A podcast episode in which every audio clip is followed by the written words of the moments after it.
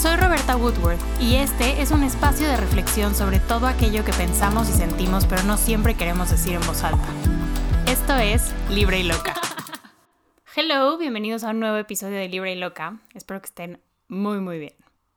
El día de hoy quiero compartir con ustedes un poquito de información que, pues no sé, me llegó de estar leyendo y buscando y entendiendo y se me hizo groundbreaking. Ya saben, esas veces que te explota la cabeza y dices, claro, así son las cosas, así es como debería de ser.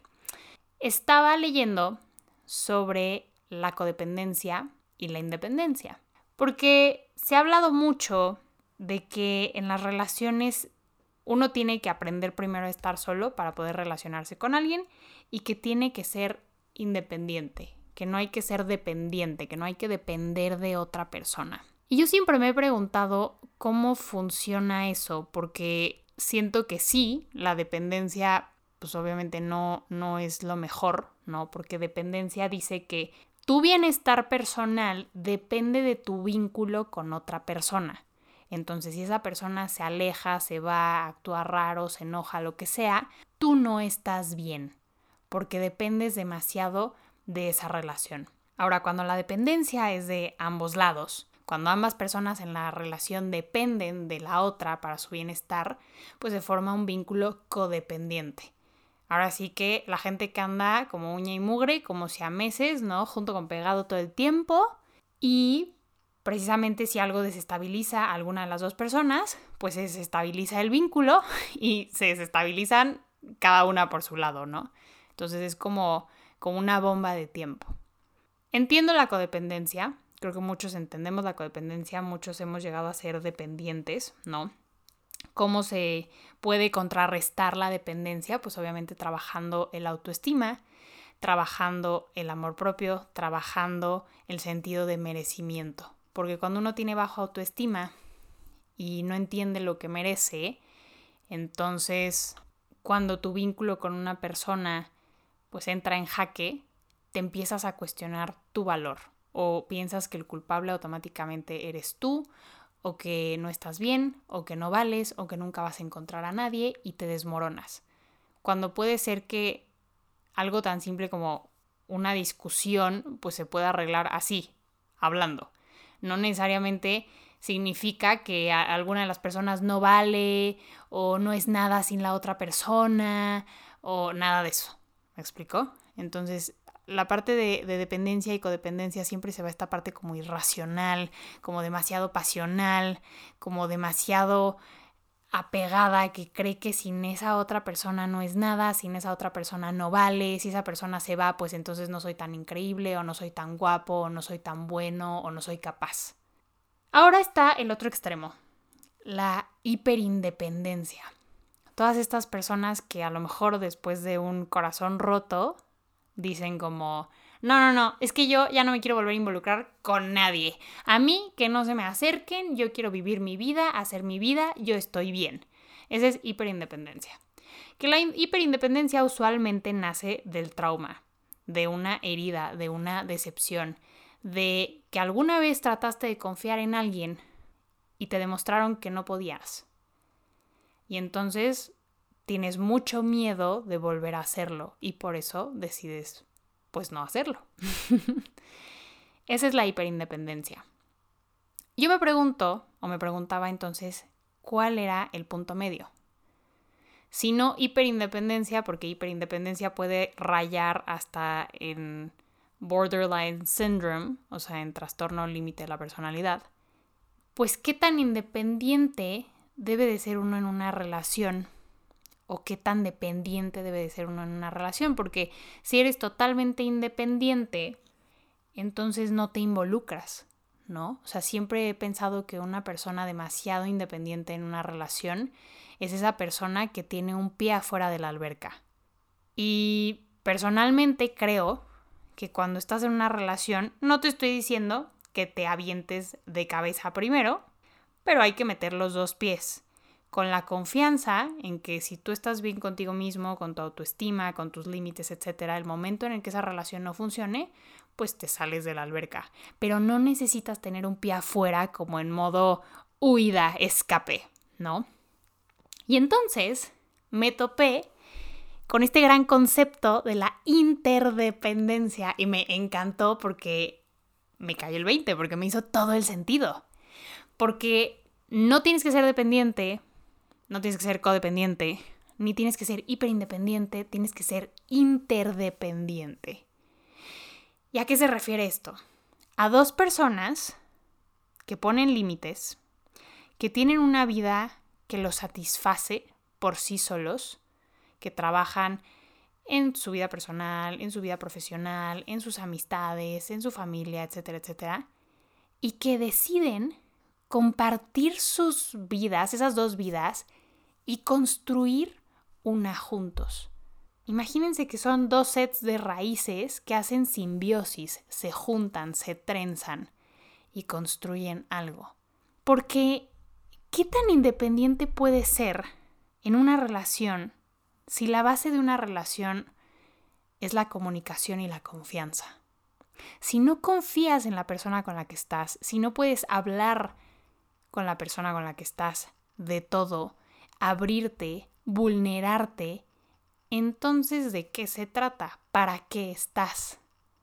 Si estás completamente cerrado, no puedes vincularte con alguien más. Repito, no se trata de vincularte al grado de que no puedas funcionar o hacer nada o subsistir sin esa persona. Ese ya sería el extremo de la codependencia. Pero la hiperindependencia o la independencia como tal en una relación, pues me suena a esa parte en la que no te terminas de abrir, no te terminas de involucrar, no te termina de importar. Y muchas veces eso pasa cuando estamos saliendo, ¿no? Cuando estamos saliendo y no vemos claro, porque salir es un proceso que genera muchísima ansiedad y hay muchísima incertidumbre y así. Siempre decimos como, ay, no me he escrito. Ay, bueno, X, ya, no me importa.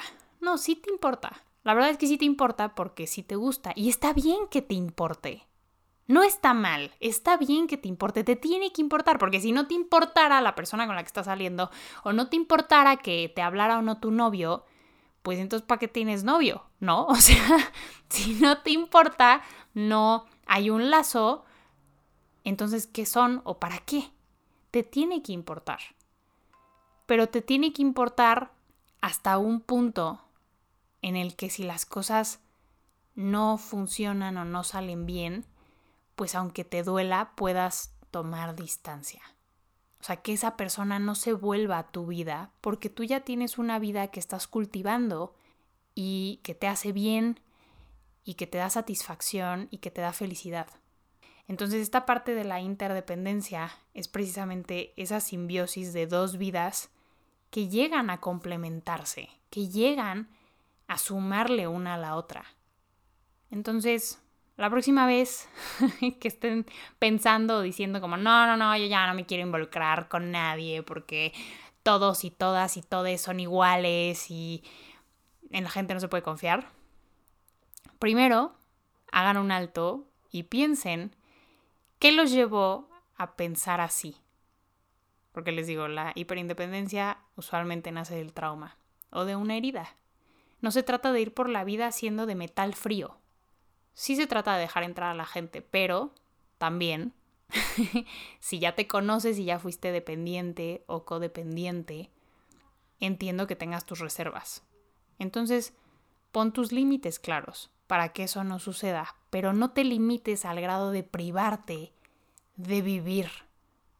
Entonces acuérdense, no es hiperindependencia ni es dependencia es interdependencia.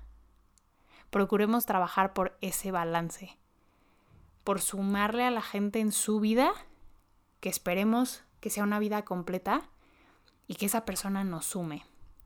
Creo que cuando salimos con alguien o entablamos una relación, debemos aspirar a sí estar entre sus prioridades, definitivamente, pero no ser la número uno que la número uno sea esa persona.